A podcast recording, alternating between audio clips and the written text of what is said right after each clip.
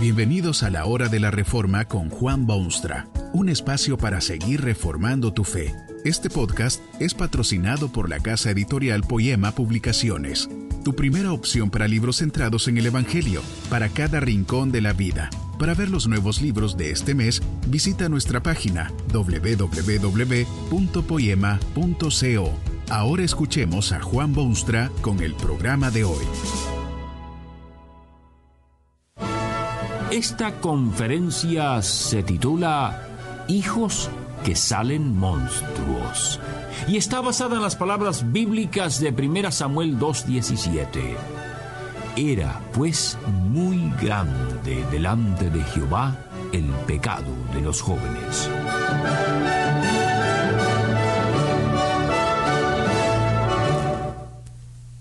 Es frecuente encontrarse con hijos malos que provienen de hogares aparentemente buenos. Tal vez usted mismo conoce una situación así. Hijos degenerados que dejan asombrados a sus padres y boquiabiertos a sus vecinos y amigos. No es solamente asombroso lo malo que han salido o se portan esos hijos, sino también el hecho de que sus padres parecen ser ciudadanos modelos, respetados por todos, buenos, buenos, buenos entre todos los hijos que salen monstruos, quizá el ejemplo bíblico de los hijos de Elí es el más categórico y penetrante de cuantos se hayan registrado en la historia humana. Elí era un sacerdote hebreo que hacía también las veces de juez temporal, en esos tiempos en que no había ni reyes, ni profetas, ni jueces de ninguna clase. Era miembro de la clase sacerdotal según las órdenes establecidas por Dios mismo y administraba justicia según los preceptos divinos.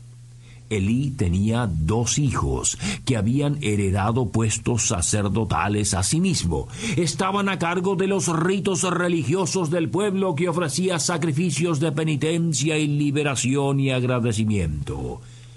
Estos dos eran de los hijos que salen monstruos.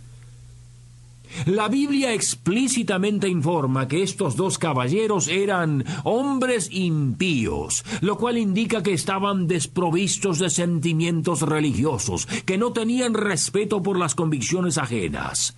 Posiblemente hasta se burlaban de quienes creían en Dios y los mandamientos de Dios y en la vida futura y en la piedad de sus mayores. Ese desprecio por lo santo y religioso se ponía de manifiesto en formas concretas y específicas en la vida cotidiana.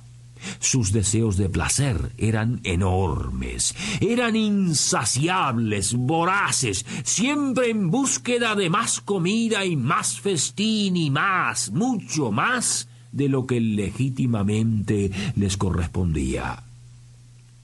Imagínese usted que estaban a cargo de los sacrificios de la gente religiosa de su tiempo, gente humilde pero llena de fe que venía a hacer sus paces con Dios. Y estos dos hijos monstruosos, en vez de aceptar la parte de los sacrificios que les correspondía, procedían a extraer de aquella gente mucho más de la cuenta. No estaban satisfechos con las porciones asignadas, sino que exigían que se les diese mucho más de lo necesario para vivir y sostenerse. Hijos que salen monstruos.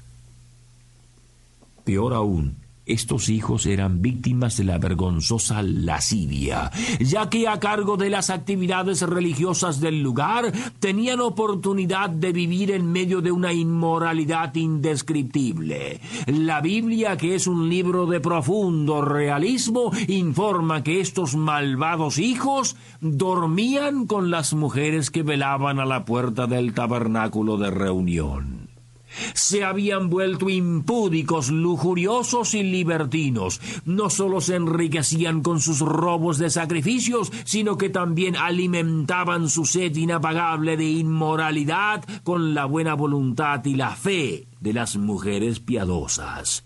Hijos que salen monstruos. Este tipo de actos humanos generalmente tiene muy serias consecuencias, y estos hijos de Eli no fueron excepción. Eran funcionarios religiosos del grueso del pueblo. ¿Cuántas veces en la historia puede observarse el trágico resultado de la corrupción en las altas esferas?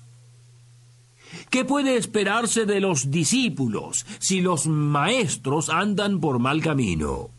¿No están acaso los líderes para guiar, conducir, demostrar con su ejemplo y con sus vidas? Cuando estas cosas ocurren, la historia patentemente demuestra que la religión pasa a ser un vacío moralismo, una forma sin contenido, un ejercicio sin propósitos, una fe sin fuerza.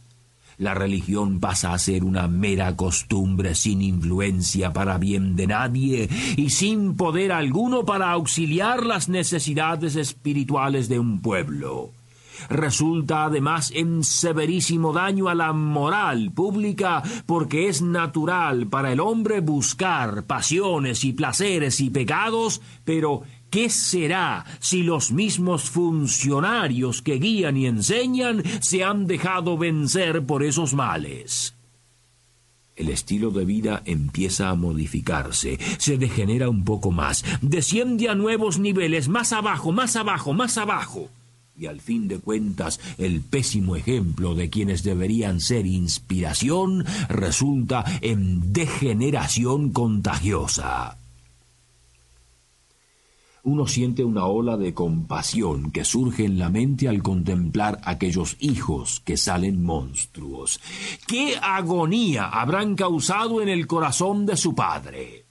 Después de todo, si un padre o una madre son gente sin principios, inmorales, descuidados, inconscientes, libertinos ellos mismos, uno poco puede lamentarse al ver que sus hijos salen monstruos. Pero, ¿No cree usted que es cosa triste el ver hijos malos de padres buenos? Este sacerdote Elí parece ser un hombre de extremada bondad, responsable y cumplidor de sus tareas, hombre de general aceptación, respetado por sus contemporáneos. ¿Cómo es posible, en tal caso, que tenga dos hijos tan pésimos, degenerados, indignos e impíos? ¿No se compadece Dios de este mísero hombre que tiene que oír casi a diario los cuentos y chismes de las atrocidades inmorales de sus dos hijos? Pero recuerde usted que este relato se encuentra en la Biblia, la palabra de Dios. En este libro inigualable, Dios se esfuerza por dar a los hombres la fórmula del éxito. Quiere enseñarles el camino que deben andar, quiere mostrarles sus planes de salvación y liberación. Les da principios fundamentales sobre los cuales puede construirse una nueva sociedad. El de la Biblia es un mensaje de redención por medio del Hijo de Dios que murió en una cruz para librar al hombre de su pecado y darle una nueva orientación en su vida peregrina. ¿Qué quiere decir Dios con esta historia de los hijos de Elí? ¿Contiene el relato algo que puede ser de utilidad para el hombre de hoy? Triste ciertamente es ver este ancianito con dos hijos que eran monstruos, un hombre tan bueno. Las escrituras hacen ver, sin embargo, que Elí no era tan buen padre como aparentaba. Estas son las lecciones prácticas que deben derivarse de este episodio bíblico. Elí había fracasado en su importantísima tarea de educar a sus hijos y criarlos, particularmente en dos renglones específicos, ambos mencionados en la escritura. En primer lugar, Elí no juega el papel de padre cuando se le informa y ve con sus propios ojos las maldades que cometen sus hijos. Repetidamente observa su conducta condenable. Alguien viene concretamente a informarle de su precaria situación de padre con hijos que salen monstruos.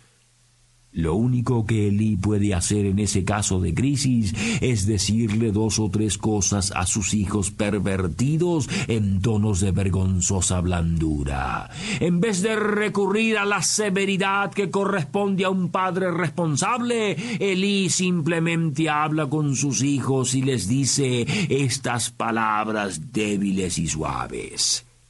¿Por qué hacéis cosas semejantes? No, hijos míos, porque no es buena fama la que yo oigo, pues hacéis pecar al pueblo de Jehová. Hubiera sido infinitamente mejor que Elí castigase severamente a esos hijos suyos y les hiciese ver que no se hace el mal sin sufrir las consecuencias. ¿Cree usted que una blanda, suave, temerosa reprensión enderezará los caminos torcidos de sus hijos? ¿No cree más bien que Dios le ha dado la extraordinaria responsabilidad de administrar debido castigo cuando sus hijos andan por mal camino? Este es ciertamente un principio fundamental de las escrituras. Muchísimos muchachos andan por malísimos caminos simplemente porque sus padres no se tomaron el tiempo de enseñarles el camino correcto. En segundo lugar, dice la Biblia que estos hijos de Elí no tenían conocimiento de Jehová. Este fue el fracaso más grande de Elí como padre. Jamás enseñó a sus hijos la realidad de Dios, de aquel ante quien todos los hombres son responsables y a quien todos deberán un día dar cuenta. ¿Cómo puede el hombre vivir sin conocer a quien lo creó y quien un día lo juzgará? ¿Y cómo puede un padre creerse padre bueno si ni siquiera ha cumplido esa una tarea básica de enseñar a sus hijos la realidad del Dios de las Escrituras? Es tiempo de que usted se familiarice personalmente con Dios y su palabra. La tarea de criar los hijos no es fácil, pero el Hijo de Dios, el Señor Jesucristo, puede ayudarle a evitar los errores que resultan en hijos que salen monstruos. Que este mensaje nos ayude en el proceso de reforma continua según la palabra de Dios. Si quieres profundizar en la exposición bíblica, puedes buscar más recursos en www.poema.co. Allí encontrarás libros que te ayuden a entender la palabra de Dios y aplicarla a tu vida. Poema, el Evangelio para cada rincón de la vida. Nos vemos en el próximo episodio de La Hora de la Reforma con Juan Bonstra.